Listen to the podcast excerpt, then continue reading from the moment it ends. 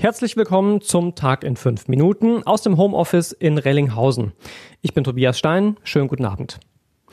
Zum Ende der Woche war es nochmal ein spannender Tag heute, denn es sieht so aus, als entscheidet sich dieses Wochenende, ob es eine Art Lockdown gibt. Bei uns in Essen hat die Stadt vorhin nochmal in einer extra kurzfristig anberaumten Videokonferenz klargemacht, dass sie auf starke Kontrollen setzt. Vor allem an Ausflugsorten wie dem Baldeneysee oder der Rüttenscheider Straße will die Stadt am Wochenende kontrollieren.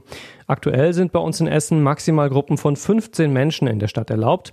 Für Bars, Cafés und für Einkaufsläden gelten noch viel mehr Einschränkungen. Den aktuellsten Stand dazu findet ihr auf radioessen.de. 80 bis 90 Mitarbeiter sind für die Kontrollen bei uns in Essen vorgesehen, sagt die Stadt. Sie könnte die Zahl auch noch aufstocken. Das Ordnungsamt wird bei uns aber aktuell auch noch weiter dafür eingesetzt, Parkverbote und andere normale Dinge zu kontrollieren. In anderen Städten und Bundesländern gelten am Wochenende schon deutlich schärfere Regeln. Die Stadt Köln hat auch Kontrollen angekündigt. Da sollen Versammlungen von mehr als zwei Menschen schon aufgelöst werden. Bayern hat als erstes Bundesland eine flächendeckende Ausgangsbeschränkung verhängt. Das Saarland will nachziehen und auch Baden-Württemberg, Hessen und andere Länder haben schon ihre Regeln verschärft. Grund dafür ist, dass sich viele Menschen an die bisherigen Beschränkungen und Appelle nicht halten und die Fallzahlen der Infizierten weiter stark steigen. Am Sonntag spricht Kanzlerin Merkel deshalb nochmal mit den Ministerpräsidenten der Länder. Möglich ist dann auch, dass deutschlandweit eine weitgehende Ausgangssperre verhängt wird. Das hört ihr dann natürlich auch hier bei Radio Essen.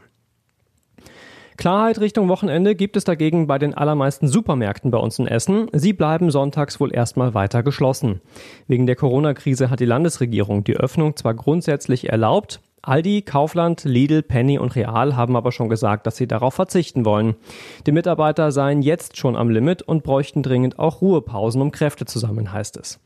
Ähnlich sehen das Rewe und Edeka, da können die einzelnen Märkte aber selbst entscheiden, ob sie am Sonntag öffnen oder nicht. Bei denen, wo wir nachgefragt haben, sagen aber auch alle, dass sie die Läden zulassen wollen.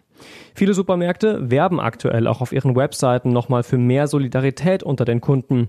Alle versichern, dass es generell keine Engpässe gibt. Die leeren Regale gäbe es nur, weil viele Kunden in völlig übertriebenen Mengen einkaufen würden oder mehrmals kurz nacheinander kämen und Waren hamstern würden. Für alle, die noch arbeiten müssen, ist der Blick auf Montag aktuell schon wichtig, denn die Ruhrbahn passt den Fahrplan an. Ab Montag fahren die Busse und Bahnen ähnlich wie samstags, allerdings mit einem vorgezogenen Betriebsbeginn. Die ersten Busse und Bahnen fahren dann ab 4 Uhr morgens und dann bis 8 Uhr erstmal im 30-Minuten-Takt. Tagsüber gibt es dann einen 15-Minuten-Takt und ab 21 Uhr dann wieder 30 Minuten. Ende ist um 23 Uhr, dann fahren auch keine Nachtexpresse mehr. Die Ruhrbahn passt den Fahrplan an, weil inzwischen viel weniger Menschen unterwegs sind, schreibt sie. Sie achtet dabei aber nach eigenen Aussagen darauf, dass es genug Fahrten und Wagen gibt, damit die Fahrgäste nicht zu eng gedrängt stehen müssen. Wir werden uns das am Montag auch mit einem Stadtreporter anschauen und dann natürlich wieder berichten.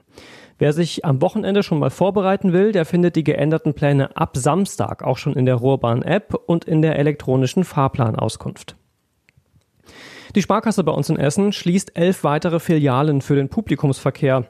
In Borbeck und Holsterhausen sind unter der Woche schon Filialen zugemacht worden. Da gab es aktuelle Corona-Fälle.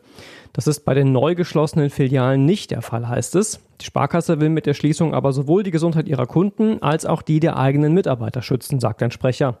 Betroffen sind Filialen im Westviertel, in Altenessen, Bredeney, Karnap, Stoppenberg, Kupferdreh, Schonnebeck, Horst, Freisenbruch, Bergerhausen und in der Innenstadt. Die Grundversorgung sei aber weiter gesichert, heißt es. Neben der Hauptstelle in der Innenstadt bleiben weitere 22 Sparkassenfilialen bis auf weiteres geöffnet bei uns in Essen. Details dazu findet ihr bei uns im Artikel auf radioessen.de.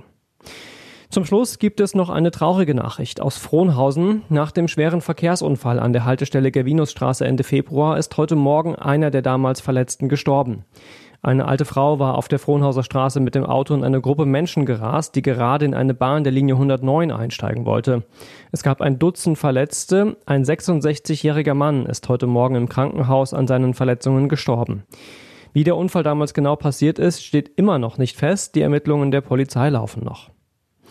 Wir gucken noch aufs Wetter. Das wird am Wochenende wieder schöner. Morgen am Samstag dann zwar noch mit einigen Wolken, aber in der Regel schon trocken. Am Sonntag ist es dann auch wieder sonniger. Die Höchstwerte bleiben allerdings knapp unter 10 Grad tagsüber und nachts auch knapp unter Null. Die nächsten Nachrichten bei uns aus Essen gibt es am Samstag ab halb acht. Euch erstmal ein schönes Wochenende und bis demnächst.